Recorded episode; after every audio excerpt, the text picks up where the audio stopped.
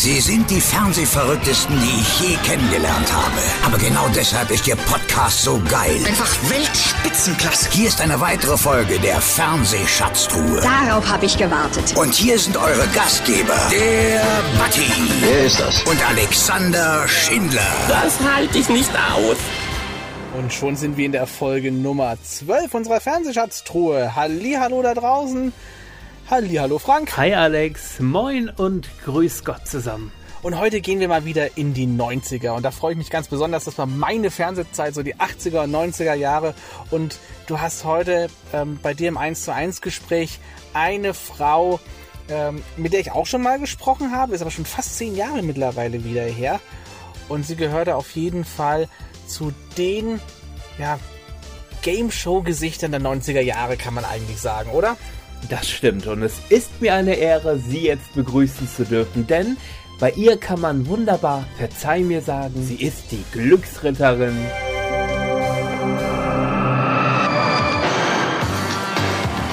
Meine Damen und Herren, hier ist Ihre 100.000 Mark Frau, Ulla Kock am Ring.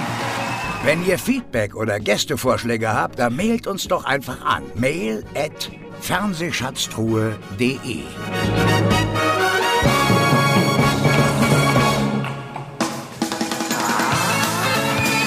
Ulla Kock-am-Brink ist eine deutsche Fernsehmoderatorin. Sie arbeitete nebenberuflich hauptsächlich im Castingbereich für diverse Sendungen und wurde schlussendlich Anfang der 90er Jahre eines der RTL-Showgesichter und präsentierte unter anderem die legendäre 100.000 Mark Show, Glücksritter und Verzeih mir.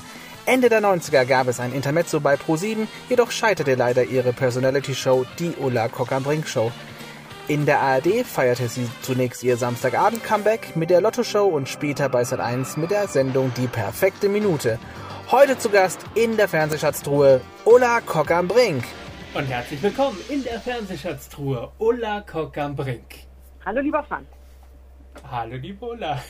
Meine Einstiegsfrage in unserem Retro-Podcast ist immer, was ist deine allererste Fernseherinnerung als Kind? Das war, glaube ich, erste Erinnerung das Zauberkarussell.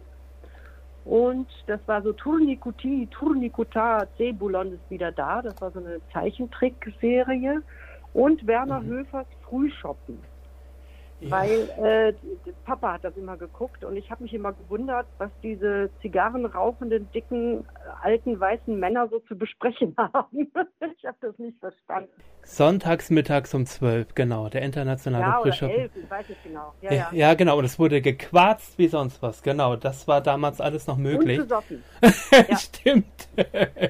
und äh, genau, das war dann die Zeit, wo Mutti eventuell den Sonntagsbraten vorbereitet hat. Genau so war es. Klassische Rollenverteilung und das Fernsehen bestand eigentlich ausschließlich aus Männern. Also alle, die was zu sagen hatten, waren Männer. Das hat sich ja mittlerweile ein bisschen geändert. Ja, Gott sei Dank. Ne? Ähm, Ja. Gibt es sonst noch Kindheitshelden oder Idole, wo du sagst, Jede Ähm, Menge. Ich kann, ich kann sie dir jetzt alle aufzählen, alle meine TV-Helden. Also wir fangen an mit dem Zauberkarussell. Dann Flipper habe ich geliebt. Dann habe ich geliebt äh, Tammy, das Mädchen vom Hausboot. Hörst du den Südwind, er lächelt dir zu, Tammy, Tammy. Dann Skippy, das Buschkänguru. Dann, äh, was hatten wir noch? Ach ja, äh, unser trautes Heim, drei Jungs und drei nette Mädels. Das war so eine Patchwork, die erste Patchwork-Serie. Ja, die Bradys, genau. Die Bradys. Bei den Bradys ist was los. Äh, natürlich, äh, Daktari, Bonanza, die Leute von der Shiloh Ranch, äh, Dalli Dalli, ähm, äh, ah ja, wie hieß das nochmal? Arsène Lupin. Dann äh, diese Serie mit Juliette Gréco fand ich auch ganz toll. Ähm, irgendwie das Phantom, wie hieß sie denn noch? Belphegor hieß sie, ganz genau. aha. Das heißt eigentlich doch ganz schade, dass Kinder unserer Zeit damit gar nicht mehr aufwachsen, oder? Äh, das weiß ich nicht. Die haben ja andere Sachen. Die, also dadurch, dass es jetzt ja alles über iPads funktioniert und wahnsinnig viele Kinderkanäle auch da sind und natürlich die Sendung mit der Maus ähm, und, und auch so Wissenschafts-Neugierigkeits-Kindersendungen, glaube ich schon, dass, äh, dass die so ihr, ihre eigenen Serien haben. Dann ist, sind, ist das halt dann irgendwie äh, so, so Highschool-Serien oder wie auch immer. Also ich habe ja auch amerikanisches Fernsehen geguckt, Bonanza und Daktari und das ganze Zeug. Ne? Ja. Oder Ja. auch Enterprise. Ne? Nur in der Tat war es einfacher, glaube ich, früher, als wir klein waren, dass die Eltern gesagt haben, hier, Fernbedienung, setz dich mal eine Stunde davor, weil uns am Nachmittag, jetzt sage ich mal, nichts ganz Schlimmes serviert wurde. Das sieht heute wiederum ein bisschen anders aus. Das sieht heute in der Tat anders aus. Also wenn man sich die Reality-Programme oder Doku-Soap-Programme anschaut, äh, die nachmittags oder mittags um zwei schon teilweise laufen, äh, wird den Kindern ein ziemlich äh, schreckliches Weltbild vermittelt. Also wir hatten ja eher so die Abenteuerserien, ne? Oder eben auch Serien wie die Bradys, wo dann irgendwie gezeigt wurde, dass zwei natürlich Witwer, also geschieden durfte man ja nicht sein, das waren ja zwei Witwer, die sich da zusammengetan haben, ähm, dass das so etwas möglich ist. Und es war natürlich alles wesentlich harmloser, ähm, aber für uns eben so spannend, ja. Und es wurden Dinge vermittelt, die viel mit Gerechtigkeit und Ausgleich und äh, Konfliktbewältigung zu tun hatten ähm, und weniger äh, Prekariatsfernsehen. Also jetzt, jetzt fühlt euch gut, weil es anderen schlechter geht und die sich schlechter benehmen, ja. Ähm, das, das ist so ein Unterschied. Das heißt, am Ende ähm, gab es an sich immer noch eine gute Botschaft. Ich glaube schon. Also in meiner Erinnerung ist das zumindest so, dass äh, die guten Botschaften überwogen. Also ganz eindeutig äh, Bonanza, da ging es ja dauernd darum, irgendwie sein Eigentum zu schützen, ja, und Fairness walten zu lassen. Das, wie gesagt, ist alles nur in meiner Erinnerung so. Und das Fernsehen Flipper war doch toll, ja, wenn, wenn der wenn Flipper antanzte und rumquietschte und, und Sandy sagte, oh, ein Waldbrand. Ja, so, der konnte sozusagen Flippersprech identifizieren. Und äh, man konnte so, so mitzittern, auch bei Lassie. Ich habe mir neulich mal eine Lassie-Folge angeguckt, äh, weil ich mich auf so eine Quiz-Sendung über das Fernsehen der 70er Jahre äh, spezialisieren sollte. Und äh, ich habe mir dann einen Lassie-Film angeguckt. Das, das Erzähltempo, das glich wirklich einem, einem Stausee. Ja? Mhm. ja, echt lustig. Aber- Aber, es waren immer liebe Sachen. Genau, aber generell waren doch die Tiere im Fernsehen unserer Kindheit Helden. Auch Fury, du hast es äh, erwähnt, Lassie und Skippy und äh, wie sie alle hießen. Heute, wie gesagt, gibt's Familien im Brennpunkt und Co. Gut. Ja, das ist schon, das ist schon, äh, ich finde es bedenklich, dass äh, eben gerade Programme, die ja ein junges Zielpublikum als Zielgruppe sich auserkoren haben, dann Programme sind, in der so viel vermeintlich realitätsnahe Gewalt, äh, miserabelstes Benehmen inszeniert wird und damit den Kindern ein äh, familiäres Weltbild vermittelt wird, äh, was so nicht sein sollte. Und äh, ich finde, also gerade diese Programme, ich verstehe da auch den Jugendschutz nicht, dass sie das so durchgehen lassen, Ja, äh, ja. Finde ich schon sehr bedenklich. Genau, wir, Also- wir erinnern uns zurück in den 90ern, regte man sich eventuell auch bei den Landesmedienanstalten über Glücksritter auf. Wo sind die Landesmedienanstalten heute? Und der Jugendschutz? Naja, es ist so, bei, bei Glücksritter, ich konnte das damals im Eifer des Gefechts und in meinem Bemühen, Loyalität zur Redaktion zu zeigen, ähm, nicht so nachvollziehen. Aber im Nachhinein muss ich sagen, äh, war die Kritik berechtigt an diesem einen Spiel. Es gab noch mehrere Spiele, mit denen ich selber auch nicht einverstanden war, äh, die ich aber dann moderieren musste, weil die Redaktion einfach gesagt hat, du, wir haben kein anderes Spiel. Und das musste jetzt durchziehen, du hast einen Vertrag. Und ich habe mich darüber auch mit John de Mol äh, ziemlich gestritten, weil äh, dieses Dartspiel, äh, weißt du, du erinnerst dich vielleicht, das war so ein, so ein Typ, der, der bietet das irgendwie an auf allen möglichen äh, Veranstaltungen, dass der äh, sich eine Dartscheibe auf den Rücken malt und eine Kandidatin dann so Pfeile draufwerfen musste, sollte, wollte, um einen Preis zu kriegen. Also das fand ich auch schon sehr grenzwertig. Ja. Da gebe ich den Landesmedienanstalten mal recht. Okay, wir kommen da ein bisschen später noch drauf. Wir wollen so ein bisschen chronologisch vorgehen und sind da, gerade du hast es auch erwähnt in deinen Aufzählungen, in den 70er, 80er so Badali Dali, einer wird gewinnen, also Kuhlenkamp, Rosenthal, der große Preis. Waren das auch Shows, äh, die dich als äh, Heranwachsende vor den Fernseher gelockt haben? Also als Heranwachsende war ich eher ein großer Freund der Hitparade und Disco. Das habe ich total gerne geguckt. Und Dalli Dalli war einfach, Donnerstag hieß es, glaube ich. Äh, das war gesetzt, weil äh, meine Mutter das unbedingt gucken wollte. Und außerdem wird man ja nicht dümmer, wenn man Quizshows guckt. Man kriegt ein bisschen so Antworten. Auch EWG habe ich geguckt. Und ähm, deshalb bin ich auch, muss ich ehrlich jetzt mal, jetzt klopfe ich mir ähm, ganz schleimig auf die Schulter, äh, deshalb bin ich in Quiz-Sendungen, glaube ich, ganz erfolgreich, wenn ich da mitmache für einen guten Zweck oder so. Äh, ich ich habe sehr viel mitgenommen an Allgemeinwissen aus diesen Sendungen. Also blöder wurde man dadurch nicht. Mhm. Würde denn Hans ja auch im coolen Camp heute noch so durchgehen mit seinen Shobi-Sprüchen? Nein. Shitstorm, Niemand, oder? Auch, auch, ja, ey Mann. Also auch wie hieß er denn, der, der, der später der große Preis äh, moderiert hat? Wim Tölke hat den Ähm, erst Wim- moderiert? Wim Tölke. Ja, genau. Hm? Wim Tölke, Wim Tölke, sich ständig die Hände reibend, das würde heute auch nicht mehr durchgehen. Ähm, und in einem, mit einer ja, Gleichgültigkeit hat er das moderiert und Künstlichkeit auch. Also wenn Wim und Wum dann irgendwie auftauchten, so, hallo Wim, hallo Wum. Das war so ganz gestelzt und bei Kuhlenkamp war ja toll, dass er so eine Pseudolässigkeit an den Tag gelegt hat, genauso wie, ähm, wie heißt er noch, der, der andere, der Joachim Fuchsberger, ähm, der übrigens ein sehr angenehmer Mensch war. Der ist ja auch leider verstorben. Ähm, den habe ich mal kennengelernt in einer Talkrunde übers Fernsehen und das war eine sehr angenehme Begegnung. Ein echter Gentleman, war schon cool. Aber sowas wie Kuhlenkampf würde heute nicht mehr durchgehen. Äh, Nee, oder alleine schon die Sprüche zu Assistentinnen übers Kleid und äh, die Kandidatinnen, äh, ja, also das war. Ja, das wurde damals als das wurde damals ja als Charme verkauft, ja. Und äh, das, das war in der, sag ich mal, kulturspezifischen Zeit völlig normal, dass Frauen eher auf ihr Aussehen, das ist ja heute auch immer noch so, eher auf ihr Aussehen reduziert worden sind und natürlich auch auf die Rolle der Assistentin. Die Assistentin. Deshalb habe ich ja damals, als Rudi Carell mir angeboten hat, in der Postleitzahlenshow seine Assistentin zu sein, äh, dankend abgelehnt. Es bei, also was, was ich ganz spannend finde, zum Beispiel auch bei Kuhlenkamp ist, EWG lief zehn Jahre lang, dann hat er gesagt, ich höre damit auf, äh, weil ich möchte nicht in der ewigen Schublade stecken, hat zwei, drei, vier andere Konzepte ausprobiert, die nicht funktioniert haben und kam dann wieder zur EWG zurück. Auch heute äh, finde ich es so, dass der Zuschauer, gerade der deutsche Zuschauer, immer gerne in seinen Schubladen denkt und auch den Menschen, den Medienmenschen einfach auch oft nichts anderes zutraut, oder? Ja, das ist ein ganz spezifisch deutsches Problem, glaube ich zumindest. Ich bin mir da nicht hundertprozentig sicher, aber ist mein Eindruck. Ähm, dass einmal Show heißt immer Show.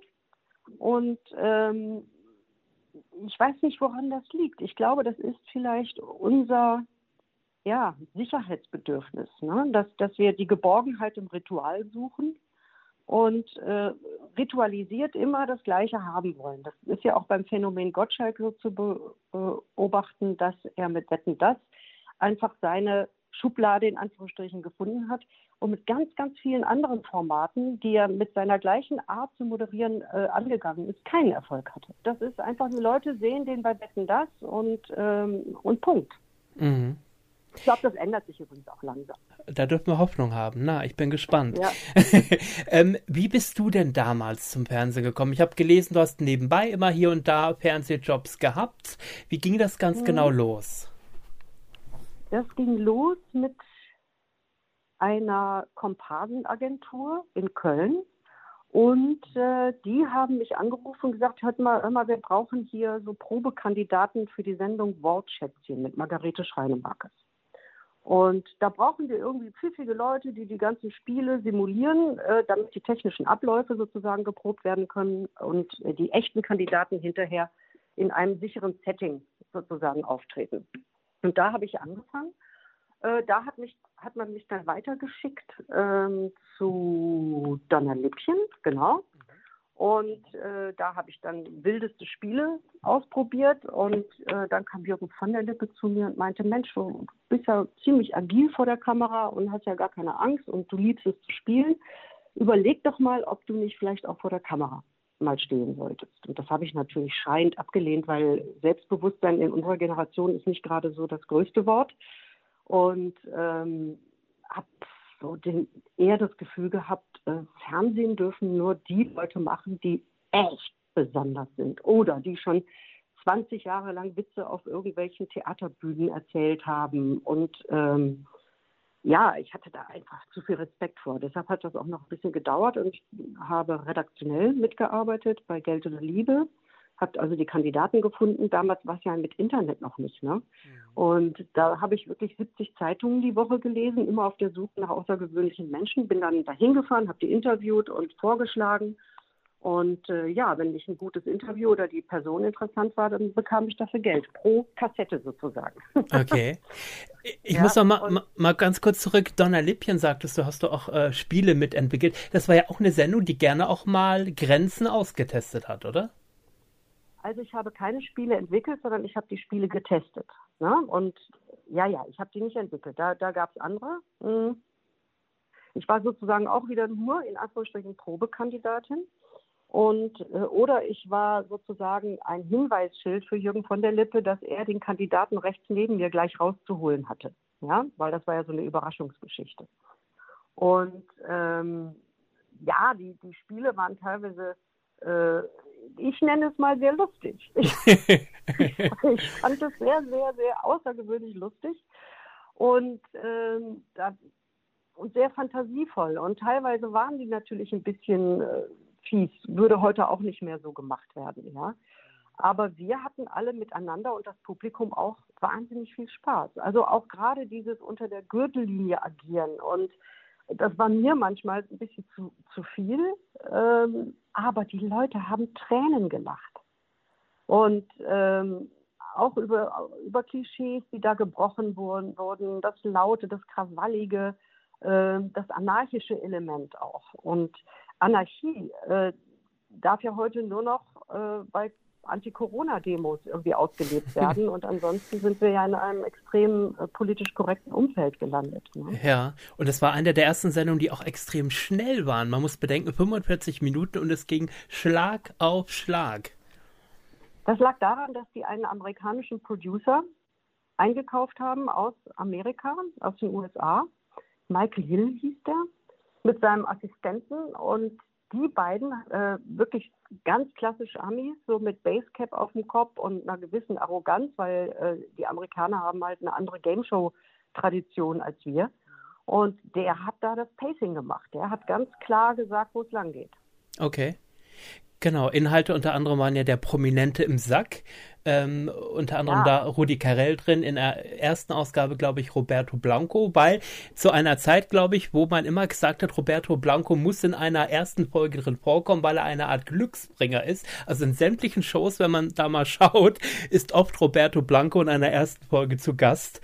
Ähm, war das einfach, die Promis dafür zu gewinnen, sich da in diesen Sack stülpen zu lassen? Das weiß ich nicht. Ich hatte da redaktionell nichts mit zu tun, ähm, sondern das, das hat sich der äh, Michael Bleichenbach ausgedacht. Leider sehr früh, früh verstorbener, toller Redakteur, der wirklich crazy im Kopf war und, und sehr kreativ und äh, der hat diese Sendung geliebt und äh, hat auch später Geld oder Liebe betreut. Und der hat sich dann immer ausgedacht, wer der Prominente im Sack sein soll. Okay. Ende der 80er, das war ja auch schon eine Zeit, wo man dich on-air bei RTL Plus zum Beispiel in den Programmansagen gesehen hat. Ja, das waren keine Programmansagen, sondern ich habe Scrabble gespielt. Ähm, ich habe ich hab mit, hab mit Kandidaten Scrabble gespielt und das hatte den einzigen Grund, weil die Werbezeiten damals noch nicht ausverkauft waren. Und äh, für die kurzen Slots haben die irgendwie ein Programm gesucht und dann habe ich Scrabble gespielt. Okay. Ähnlich dann halt wie Salvatore, wo dann einfach ein bisschen genau Programm gefüllt wurde bis zur nächsten genau. Sendung. Ähm, war das, hast du dich da schon wohl gefühlt vor der Kamera? Hast du gewusst, ja, das könnte doch mein Ding sein?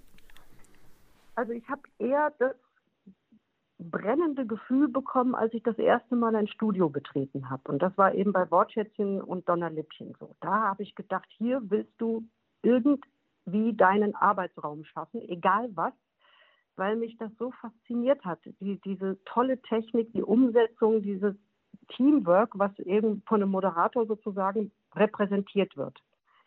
Und so verstehe ich meinen Job immer noch, dass ich die Arbeit des gesamten Teams bestmöglich präsentieren soll. Und es gibt natürlich äh, andere Moderatoren, Kollegen, die dann fetteres Ego haben. Aber das, äh, das ist bei mir einfach nicht so. Und äh, deshalb war, war, das für mich immer eine totale Verpflichtung, mich top vorzubereiten, damit ich die anderen, also die anderen im Team, die so hart daran gearbeitet haben, nicht blamiere. Das war eher so mein Anspruch. Und ähm, das ist eigentlich bis heute so geblieben, ja. Mhm. Dann war die erste eigene Sendung Verzeih mir. Kann ich mir das so vorstellen, dass äh, Dr. Thoma irgendwann mal kam und sagte, ja, Frau Kockernbrink, wollen Sie nicht mal eine eigene Sendung machen? Oder? Also Dr. Thoma äh, hat sich mit mir überraschenderweise ähm, getroffen. Ich wusste nichts davon, zusammen mit Marc Konrad. Und so ziemlich der erste Satz, den er mir gesagt hat, war, können Sie Ihren Namen nicht ändern? und da habe ich gesagt, nee, das geht nicht. Der ist doch prägnant. Und wenn die Leute das irgendwann mal vier, fünf Mal, acht Mal, zehn Mal, hundert Mal gelesen haben, werden sie den schon aussprechen können, ja. Und ähm, das hat sich dann ja auch bewahrheitet. Ähm, es ist so, dass ich Verzeih mir eigentlich dadurch bekommen habe, dass ähm, John de Mol, für den ich redaktionell gearbeitet habe, ich hatte meine Firma gegründet, weil ich ein Casting-System entwickelt habe, was den Sendern sehr gut gefiel, weil es einfach preiswerter war und bessere Ergebnisse erzielt hat, ähm, wurde ich plötzlich zur Casting Queen und musste wahnsinnig viele Shows bestücken mit Kandidaten und habe deshalb eine Firma gegründet mit meiner Freundin Annette Pisacane zusammen. Und äh, im Zuge dessen hat John de Mol angerufen und gesagt, sag mal, ich habe hier noch nicht die Infrastruktur in Köln, könnt ihr mir ein Casting organisieren für eine Sendung, die heißt Verzeih mir. Und Ulla, wenn, wenn du so nett bist, caste dich doch gleich mit. Und dann habe ich so gedacht, okay, ich bin ja ein katholisch erzogenes Mädchen und hatte so das Gefühl, Mensch, toll, Person A entschuldigt sich bei Person B. Person B muss sich überlegen, ob sie die Entschuldigung annimmt. Im Falle Ja kommt sie ins Studio und es gibt ein tränenreiches Wiedersehen. Im Falle Nein bleibt die Tür geschlossen und es weint nur einer, nämlich derjenige, der den Antrag gestellt hat. Und ähm, das war für mich so eine Art von, von Vergebung und wieder Zusammenkommen. Ich, ich hatte das nur positiv so in meinem Herzen verankert. Und John kam dann nach dem Casting zu mir und sagte, Ulla, ich, du bist ja so, so tough, aber ich habe das Gefühl, dass du auch so sehr weich bist. Und ich würde das gerne mit dir versuchen. Und RTL hatte sowieso schon vor, dass ich moderieren soll. John de Mol hatte den Einzug äh, bei, bei RTL geschafft mit einem gigantischen Vertragsvolumen und musste jetzt diesen Vertrag auch erfüllen. Und äh, da John und ich uns eben kannten, damals hat er wirklich noch im Studio gestanden und mit der, mit der Ablaufrolle rumgeklatscht und die Leute angefeuert. Der war bei jeder Spielsituation dabei und hat auf Feintuning geachtet, also echt ein Arbeitstier. Und ähm, war auch relativ despotisch manchmal, aber nie mir gegenüber, muss ich sagen. Ähm, aber so anderen gegenüber, da herrschte schon rauer Ton, aber es funktioniert. Ne? Und äh, ja, dann stand ich plötzlich im Studio in Holland und musste eine Treppe runtergehen. Und ich dachte, um Gottes Willen, wie kommst du die Treppe runter? Ähm, ohne mit meinen Bottropper Füßen direkt irgendwie ein Chaos zu verursachen. Und äh, habe dann erstmal ein bisschen Training bekommen, einfach weil meine Stimme, ähm, ja, die war damals, äh, war die nicht belastbar. Das heißt, wenn ich eine Stunde irgendwie gesprochen hatte, war ich ziemlich heiser, was viele Männer sexy fanden, aber äh, das, das war dann doch schon ein bisschen sehr äh, kneipig. Ja? also habe ich ein Coaching bekommen und äh, habe es dann geschafft, die Treppe runterzugehen, ohne zu sterben oder auch zu moderieren, äh, ohne dass ich klang wie drei Tage Party. Ne? Ja, und dann ging das dann los mit dem ganzen Theater. Mhm. Du warst dann sozusagen im deutschen Fernsehen mit Linda de Mol eine der ersten Moderatorinnen, die echte Tränen vergossen haben, oder? Ja. Ja. Ich erinnere mich noch genau an die erste Verzeih mir Sendung. Ich meine, das ist auch in Teilen bestimmt einer gewissen gigantischen Aufregung geschuldet, sprich Lampenfieber. Aber es war eine Alexandra aus Oberhausen als erste zu Gast und äh, die entschuldigte sich bei ihrer Mutter, weil sie als Pubertierende ihrer Mutter wohl das Leben zur Hölle gemacht hatte. Und die Mutter hat diese Entschuldigung akzeptiert, erschien dann im Studio. die beiden saßen da und heulten und äh, ich, ich habe sofort mitgeheult. Und ich habe im Hintergrund, so im Blickwinkel gesehen, dass John de Mol so ein Shuffle machte. ja, yes. der hat sich total gefreut. Ja, sie ist weiß, ja, sie weint. Ja, sie ist empathisch, ja, sie ist die richtige. Naja, und dann gab es natürlich ein Riesentheater in der deutschen Presse. Zum einen aus dem Tabubruch, äh, offene Emotionen auf der Bühne, er, erstens und zweitens Tabubruch, eine Frau. Mhm. Genau. Und äh, da bekam ich erstmal ordentlich Prügel. Und da warst du erstmal so ein bisschen in den Medien die Heulsuse der Nation. Genau. Wobei ja, Emotionen auf der Bühne kannten wir schon von Lass dich überraschen mit Rudi Carell, wo am Ende ja immer auch ein großes Wiedersehen stattgefunden hat. Aber Rudi ja. selber blieb relativ emotionslos. Er erzählte später mal in einem Interview, mein Gott, ich habe die ganze Sache betreut, ich habe die Geschichte zehnmal durchgespielt, ich weiß also, wie es endet, also rührt mich das am Ende nicht mehr. Ähm, ist das der Profi in Rudi gewesen? Also Rudi trank ja immer gerne Bier. Und ähm, ich, ich glaube, dass äh, Rudi Carell, ich habe ihn ja auch persönlich kennengelernt, er hatte mich eingeladen auf sein Anwesen in Süke. Ähm, und er war ein, ein, sehr, sehr netter, anständiger Kerl an diesem Tag. Und ähm, ja, er ist ein sehr analytischer Charakter gewesen. Das, das äh, Rudi Carell hat immer auf einer anderen Ebene seine eigenen Produkte betrachtet, nämlich mit Distanz und Perfektionswillen. Und ähm, diese, dieses etwas Kühle, was er eigentlich auch hat, bis zur Arroganz, äh, verhindert natürlich echte Emotionen oder Mitfiebern. Und ich glaube, das war auch nicht seine Rolle. Er war der, der Charmeur, der lässige äh, Schlacks, der ähm, Zotenreißer, der Witzemacher, der vermeintlich spontane Top-Entertainer. Er hat sich das vorher alles ganz genau überlegt, immer was er gemacht hat, ja. Und äh, das, das geht dann nicht zusammen mit äh, tatsächlicher Empathie. Er war ein Reißbrett-Empathieträger.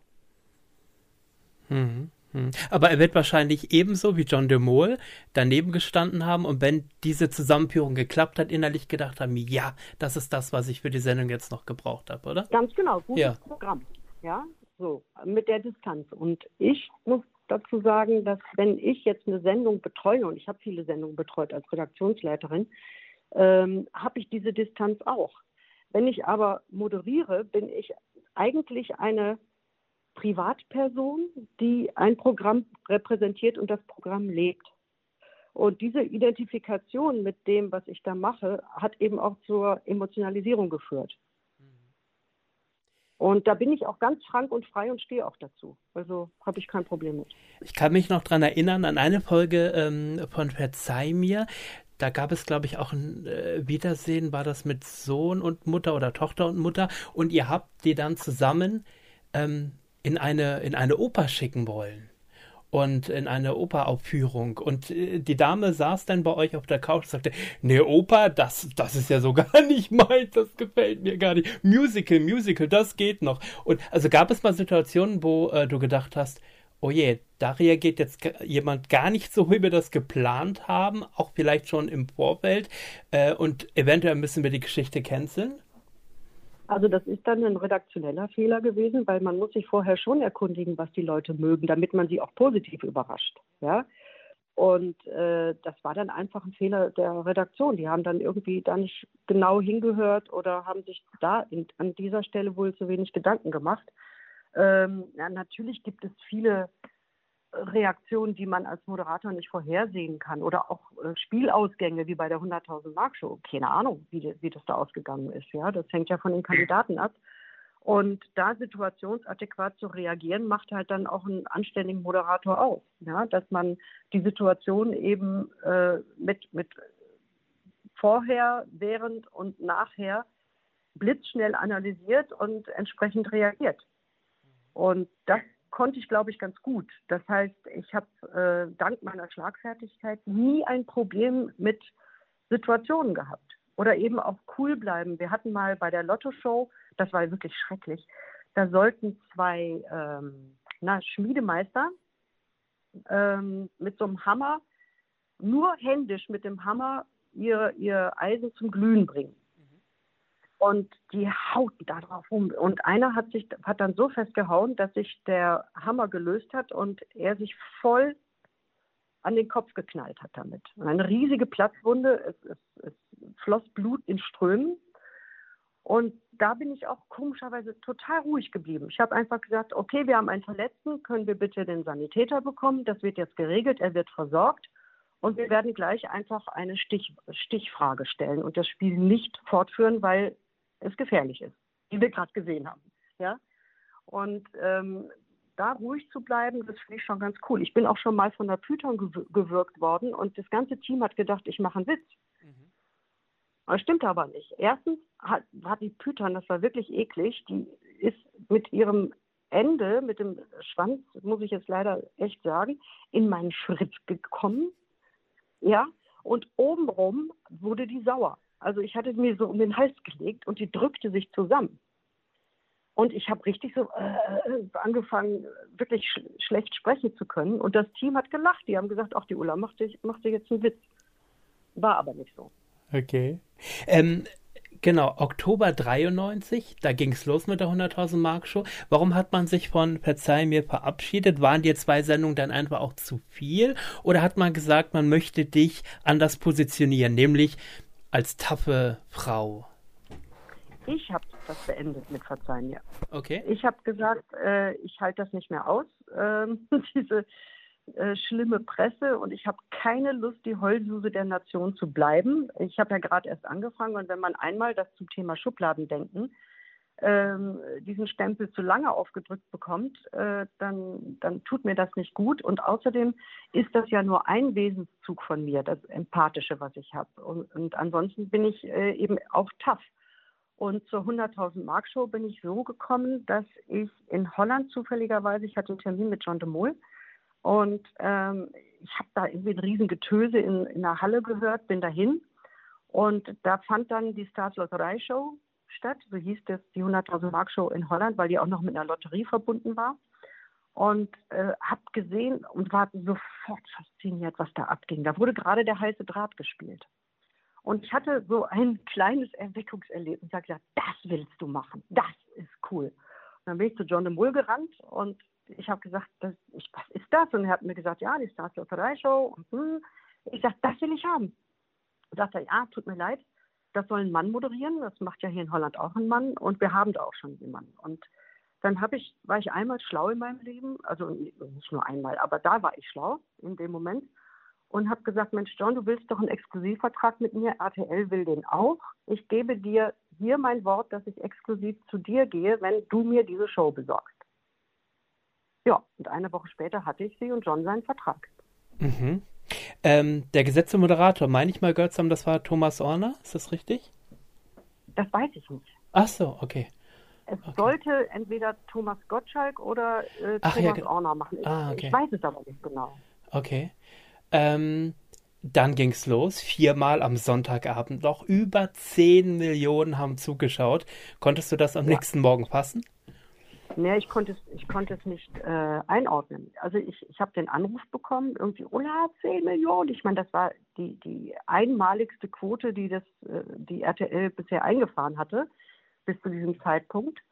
Und ähm, ich habe so, ja, boah, toll, freue ich mich. Ja, und das war's für mich, weil ich habe von Anfang an gelernt, nach der Show ist vor der Show. Und freu dich über eine Zahl, aber nächste Woche bist du oder in drei Wochen bist du wieder dran, ja, und da ist die Guillotine wieder hochgezogen sozusagen. Und ähm, deshalb war ich so mit diesem ganzen Quotenwahnsinn, ähm, ich habe das so ein bisschen von mir ferngehalten, weil es mich verunsichert hat.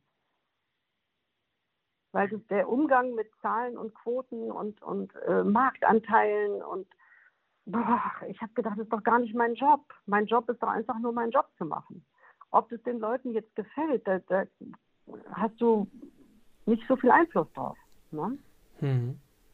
In Vorbereitung äh, auf dieses Interview habe ich mir in der Tat auch noch äh, mal ein paar Sendungen angeschaut, unter anderem auch die allererste Folge der 100.000 Mark Show. Und mir ist in der Tat aufgefallen, du warst verdammt nervös, oder? Ich war nervös. Ich habe ja kaum Luft gekriegt. Mhm. Ja? Und meine Stimme war auch, glaube ich, eine halbe Oktave zu hoch, weil ich so aufgelöst war. Und äh, es war ja auch so, wir hatten 130 holländische Mitarbeiter und ich war die deutsche Moderatorin. Und äh, ich musste auch erstmal so äh, das ja, unter Beweis stellen, dass ich akzeptiert werden würde. Das war am Anfang nämlich nicht so toll. Ne? Die, die haben auch so gedacht, oh hier, so eine blonde Deutsche und dann ist die auch noch Anfängerin und das war ich ja nun mal. Ich war, war nicht sehr erfahren. Und dann so eine fette Show, die wirklich Kopfballett bedeutete. Da musste man echt äh, 30 Sekunden die ersten fünf Sätze, dann halbe Drehung in Kamera 6, nach 15 Sekunden wieder eine halbe Drehung in Kamera 12 und überhaupt mit zwölf Kameras zu arbeiten, das war ich gar nicht gewöhnt und äh, oder oder gewohnt. Ja, und deshalb war ich die ersten Shows mega nervös, aber das hat sich dann ja Gott sei Dank irgendwann gelegt. Wenn man sich, weil ich sicherer wurde mit den Abläufen und auch mit dem Team dann irgendwie familiär wurde, was mir immer sehr wichtig ist, dass man so Vertrauen zueinander fasst und ähm, ja, und das wurde dann echt eine tolle Familie im Laufe der Jahre. Ja, ich kann mich erinnern, ich bin mir nicht mehr ganz sicher, wann es genau war. Ich glaube, so 95, 96 war ich selber mal im Publikum ähm, in Hilversum bei einer Aufzeichnung. Ja. Bin damals äh, habe ich im ostfriesischen Emden gewohnt und da wurden Busreisen angeboten, war ja nicht weit zur holländischen Grenze. Und äh, ich kann mich noch erinnern, die Aufzeichnung, glaube ich, so gerne mal drei bis vier Stunden gedauert, ja auch wegen der Umbauten teilweise der Spiele, ja. aber ja. dann immer gerne mal äh, das holländische Team dann mit äh, belegten Brötchen und was zu trinken. Also man hat sich in der Tat äh, sehr um das Publikum bemüht und es war wirklich wie so ein wie so ein äh, Abenteuertag, einmal dabei gewesen zu sein. Ich, ich glaube, das konnten die Holländer auch ganz gut. Also einfach äh, das Publikum ähm, ja gut betreuen, gut umsorgen und auch nach vier Stunden war die Stimmung immer noch grandios. Das ist mir auch aufgefallen. Also auch wir wurden immer bestens versorgt von den netten äh, Damen in den roten Kostümen. Und es, es hieß immer in Flamme geschreckt, ja. Das waren so kleine, scharfe Frühlingsröllchen. Ich habe in Holland während der Produktion, wir haben, waren immer eine Woche da, ähm, immer zugenommen, weil die alles frittiert haben. Alles. Also die Ernährungssituation war wirklich nicht die beste, aber die Versorgungssituation dafür umso mehr. Überall standen Süßigkeiten Überall, wirklich, auch während der Proben. Immer standen irgendwelche Teller mit allem möglichen Kram drauf. Und äh, das war schon eine Besonderheit. Also, dass sie das Publikum sehr, sehr, sehr ernst genommen haben und versucht haben, über den langen Zeitraum bei der Stange zu halten. Das ist ja auch nicht so einfach. Ja, genau. Hattest du eine Lieblingsphase in all den Jahren der 100.000 Mark Show, was das Studio anging oder was, was, was äh, Spielkonzepte anging? Gab es da so eine Phase, wo du sagst, das ist meine Liebste gewesen? Ich glaube, das hat damit zu tun, dass ich mich immer sicherer in der Show gefühlt habe. Deshalb würde ich als Lieblingsphase das zweite bis zum fünften Jahr. Also äh, ich habe irgendwann, so 1900 war dann, war da 98 habe ich glaube ich aufgehört, ähm, weil ich ein Angebot bekam, eine tägliche Personality Show auf ProSieben zu bekommen. Ja, und das war schon immer mein größter Traum, weil ich gedacht habe, Mensch, jetzt äh, trauen Sie dir tatsächlich zu, mal was anderes zu machen und mehr von dir zu zeigen. Und da sind natürlich alle Lampen bei mir angegangen. Und äh, ich spürte eben auch bei der 100.000 Mark Show kein, keine Müdigkeit, sondern äh, ich wurde ein bisschen zu lässig. Also das, das hatten die Kandidaten nicht verdient, äh, weil, weil ich muss da meine Energie voll reingeben. Und ich habe gemerkt, dass ich das alles, dass mich das alles nicht mehr so berührt hat, wie vielleicht noch in der Mittelphase der Produktion. Und äh, dann kam tatsächlich zufälligerweise, weil ich vorher acht Pilotfolgen mit Harald Schmidt als, als Sidekick gemacht hatte. Also der hat mich gebeten, Sachen mit ihm auszuprobieren. Ne? Weil die wollten noch aus, ausmändeln, was da alles in diesem Programm stattfinden soll.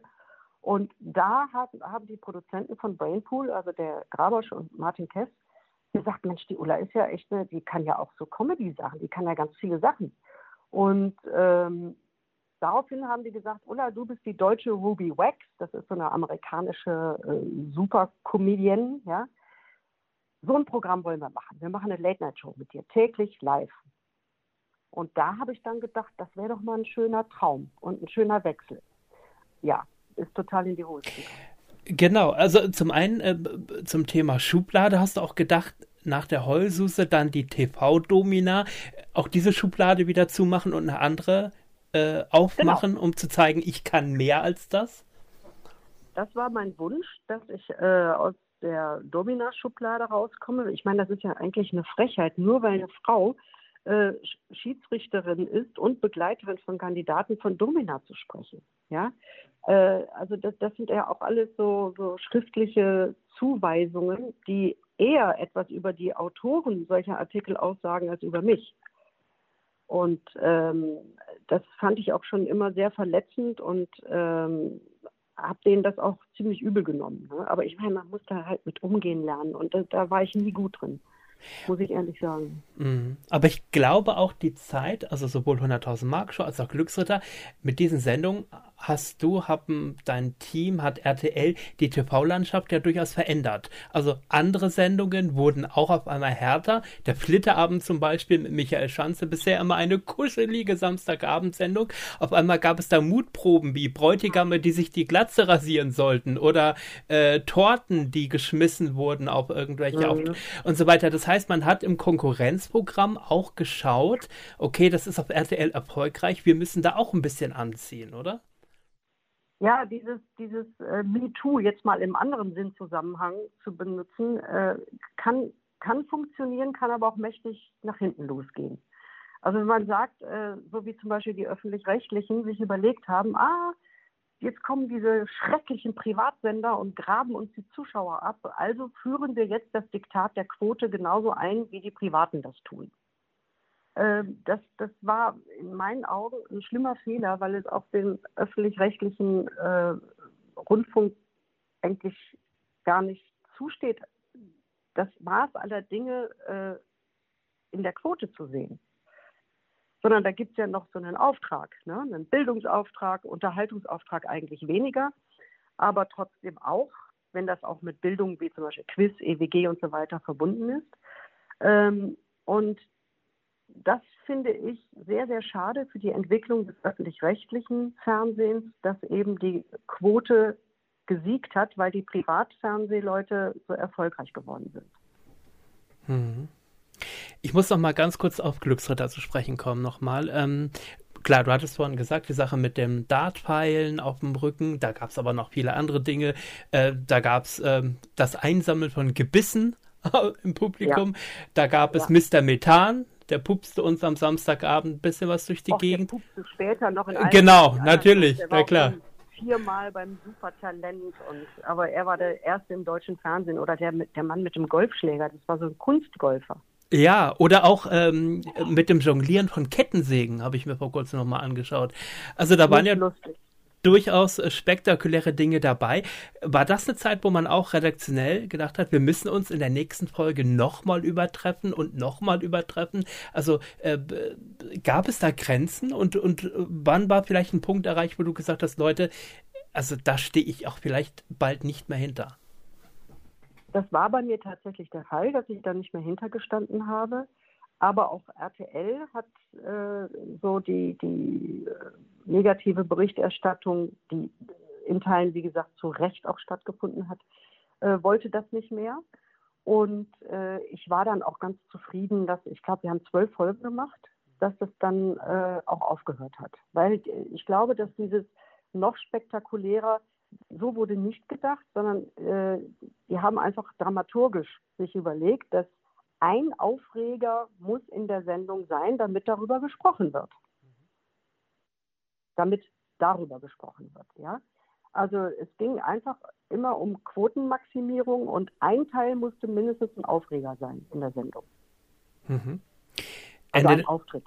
Ja, Ende der 90er ging es dann ja in Richtung ähm, ja, Millionengewinne. Da gab es die Lotto-Show, Wer wird Millionär startete 1999. Dann ging es mit Millionär gesucht und Günther ja auch weiter. Ähm, war das am Ende, also auch die Lotto-Show konzeptionell, ich fand das wunderbar. Die Top-Jobber, es waren spannende, mhm. spannende Duelle. Am Ende der Sendung wurde ein Millionär gekürt. Ähm, war das bei der ARD etwas, wo du gedacht hast, ja, das öffentlich-rechtliche, das könnte jetzt auch weiterhin mein Zuhause sein. Jetzt gucken wir mal. Ich meine, das hast du im ZDF mit Cash ja dann auch weitergeführt, ähm, wo du gedacht hast, jetzt, das ist jetzt mein neues Zuhause und das könnte ich mir vorstellen, das könnte auch noch ein paar Jahre so weitergehen. Ja, das habe ich mir durchaus so vorgestellt, ähm, weil ich mit der Lotto-Show und den öffentlich-rechtlichen, sprich der ARD in diesem Fall, ja im Prinzip nach Hause gekommen bin. Ich habe ja beim WDR angefangen und ich kannte da ja auch alle Leute noch. Und das war, es war ganz lustig. Ich bin dann da zur Produktion, das war ja in Bottrop im äh, Moviepark, also in meiner alten Heimat dann auch noch. Das passte irgendwie wie Top auf Deckel. Und bin da irgendwie in die Produktionshalle und dann kam der ähm, Produktionsleiter zu mir und sagte, ja, Ulla, schön, dass du da bist, sollen wir mal einen Kaffee trinken? Und er hat gesagt, ja, komm, lass uns einen Kaffee trinken. Und dann habe ich gesagt, ey, ich erzähle jetzt mal einen Witz. Ne? Und dann sagt er, äh, hat er sein Walkie-Talkie genommen, hat gesagt, liebes Team, Ulla ist die Alte geblieben, also keine Sorge. so, das war total süß. Weil die alle dachten natürlich jetzt, dadurch, dass ich Moderatorin geworden bin und erfolgreich äh, war, dass, dass ich irgendwie abgehoben wäre oder sowas. Ne? Und wir hatten eine verdammt gute Zeit miteinander. Und ich hätte mir sehr gut vorstellen können, dass das weitergeht. Ja.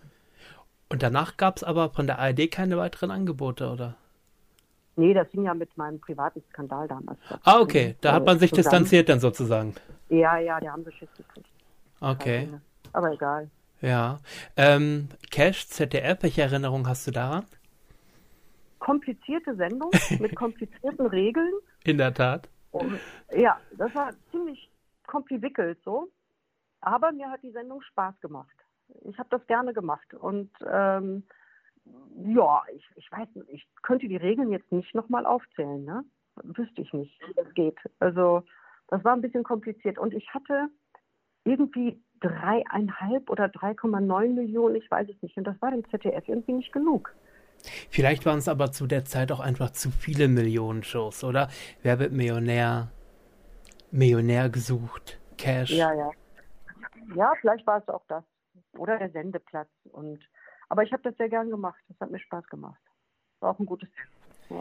Und dann wurde es in der Tat ein bisschen ruhiger um dich in der deutschen TV-Landschaft. Ja, ist aber nicht schlimm, weil ich habe ja dann 2004 habe ich die äh, beim RBB gearbeitet ähm, und habe da so, eine, so einen Talk gemacht. Und dann habe ich sehr lange als Redaktionsleiterin in der Firma meines ehemaligen Mannes gearbeitet, über vier, fünf Jahre und zwischendurch immer mal wieder so, so viele Veranstaltungen moderiert. Also ich war da nicht untätig aber es wurde in der Tat ruhig. Es hat mir aber auch nichts ausgemacht, weil ich hatte echt auch ein bisschen die Schnauze voll von Öffentlichkeit. Ja? Und ähm, 2010 war es dann soweit, dass ich bei Sat1 die äh, perfekte Minute bekommen habe. Und das habe ich auch sehr gerne moderiert. Hm, ich kann mich noch ganz genau daran erinnern, dass es damals so losging. Zum einen fand ich das Konzept total spannend und die Ulla war wieder die Show-Ulla aus den 90ern. Sie hat mit den Kandidaten mitgefiebert. Ja, ja, so war das auch und ähm, ich habe mich unglaublich berührt gefühlt, als ich dann das erste Mal seit Jahren wieder so in einem Studio mit Publikum stand. Da, da liefen wir mal wieder Heulsuse der Nation die Tränen. Ne? Und das war ein sehr, sehr, sehr schönes Gefühl und es hat mir auch äh, viel Spaß gemacht.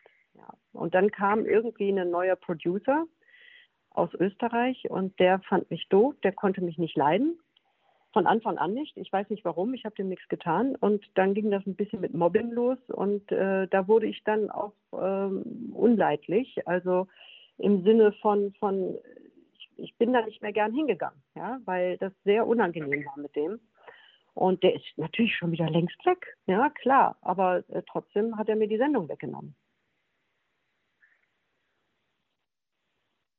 War nicht rechtzeitig. Nein, wusste ich nicht. Das hat mir dann meine Managerin mitgeteilt, weil der Sender ist natürlich äh, nicht dazu in der Lage, selbst einen Anruf zu tätigen. Ähm, weißt du, das ist, das ist immer so verrückt.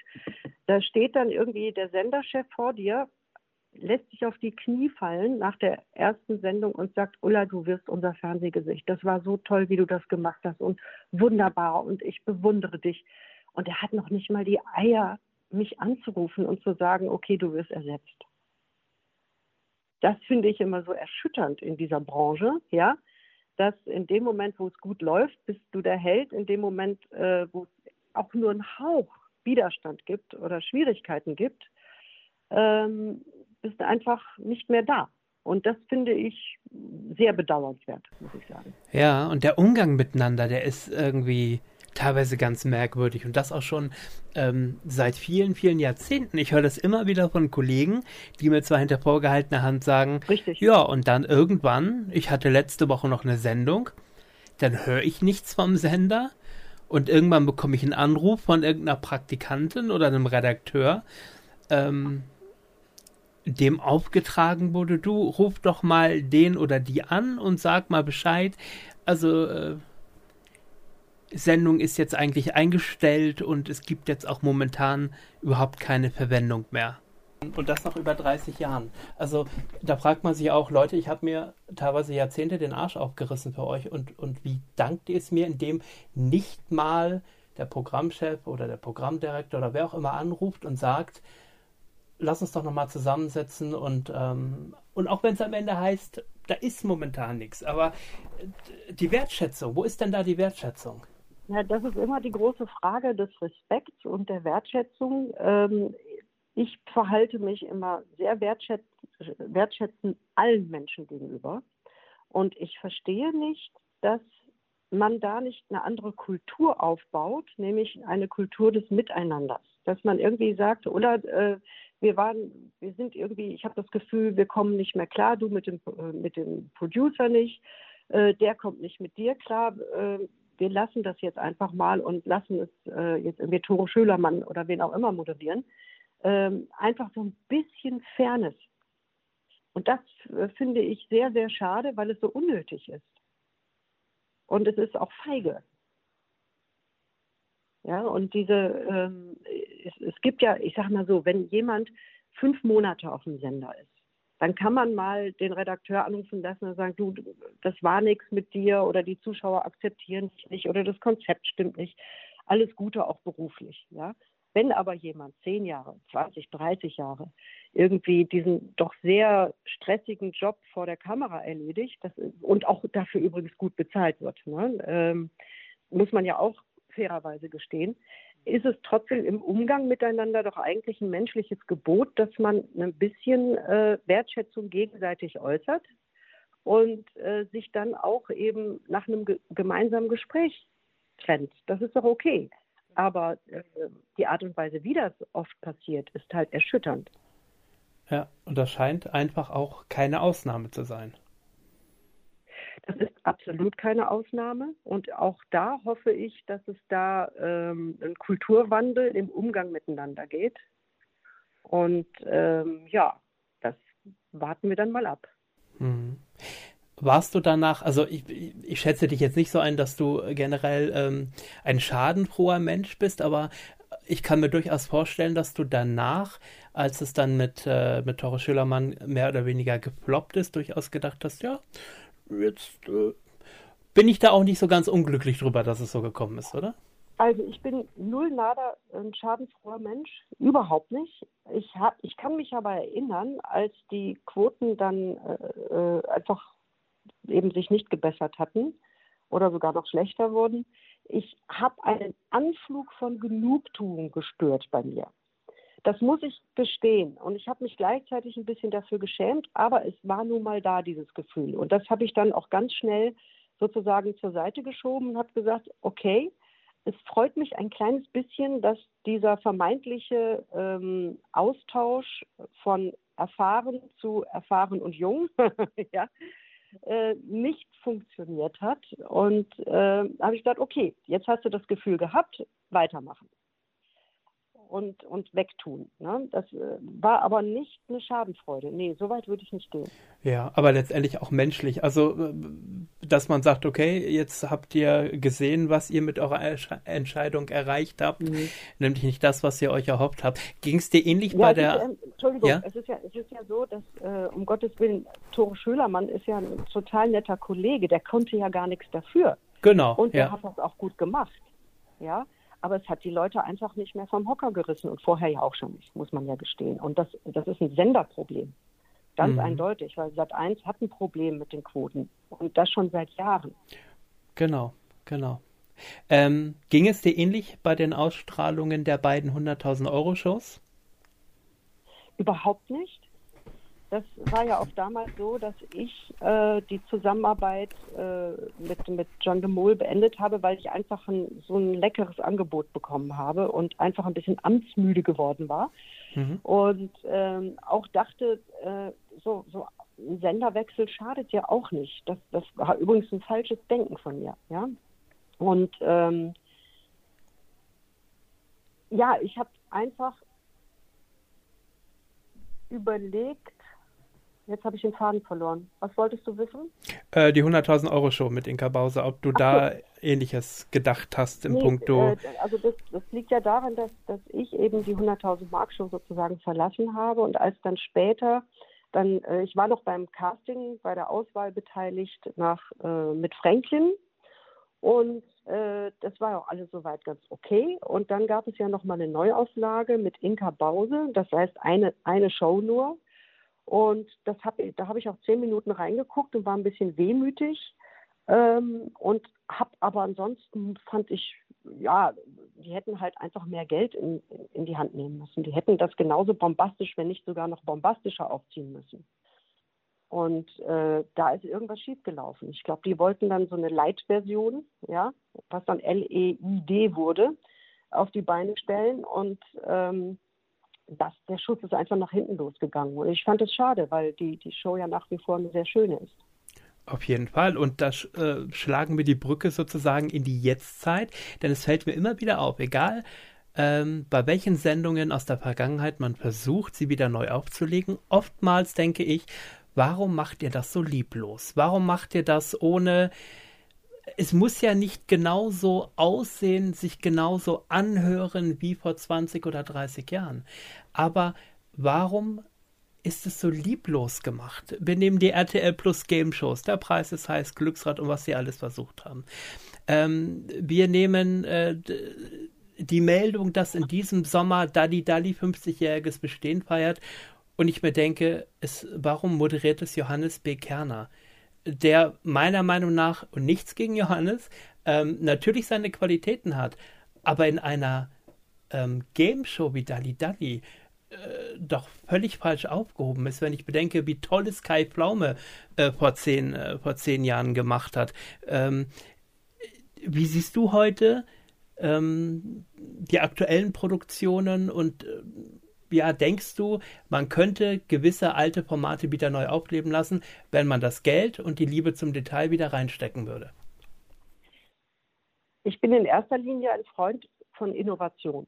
Ich finde es immer spannend, wenn Fernsehen sich weiterentwickelt, wenn neue Formate, ich sage jetzt mal die, denn sie wissen nicht, was passiert, oder denn sie wissen ja, ne, das mit, mit äh, äh, Gottschalk Jauch und, und der wunderbaren Barbara Schöneberger, es, es, gibt Joko und Klaas, die so wirklich einen Wandel auch hergestellt haben in der Rezeption. Und Stefan Raab, den, den Namen nehme ich nicht so gerne äh, in den Mund, aber auch der hat für sehr viele Innovationen gesorgt. Ja? Und ähm, ich glaube, ich glaube nicht, dass es das Fernsehen notwendigerweise nötig hat, alte Formate wieder aufzuwärmen. Ich finde es gut, wenn man mal so ein Remembering Day macht was weiß ich, wenn jetzt 50 Jahre Dalli Dalli oder sowas, äh, da soll dann eine große Show gemacht werden.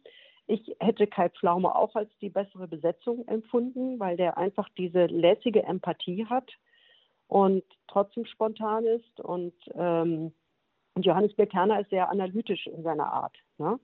Und ähm, aber ich glaube, dass Johannes das auch gut machen wird. Und äh, um es auf den Punkt zu bringen, man kann, glaube ich, ein Zeitgefühl, ähm, eine Emotion zu einem Fernsehformat auch oft nur aus der Zeit heraus erklären.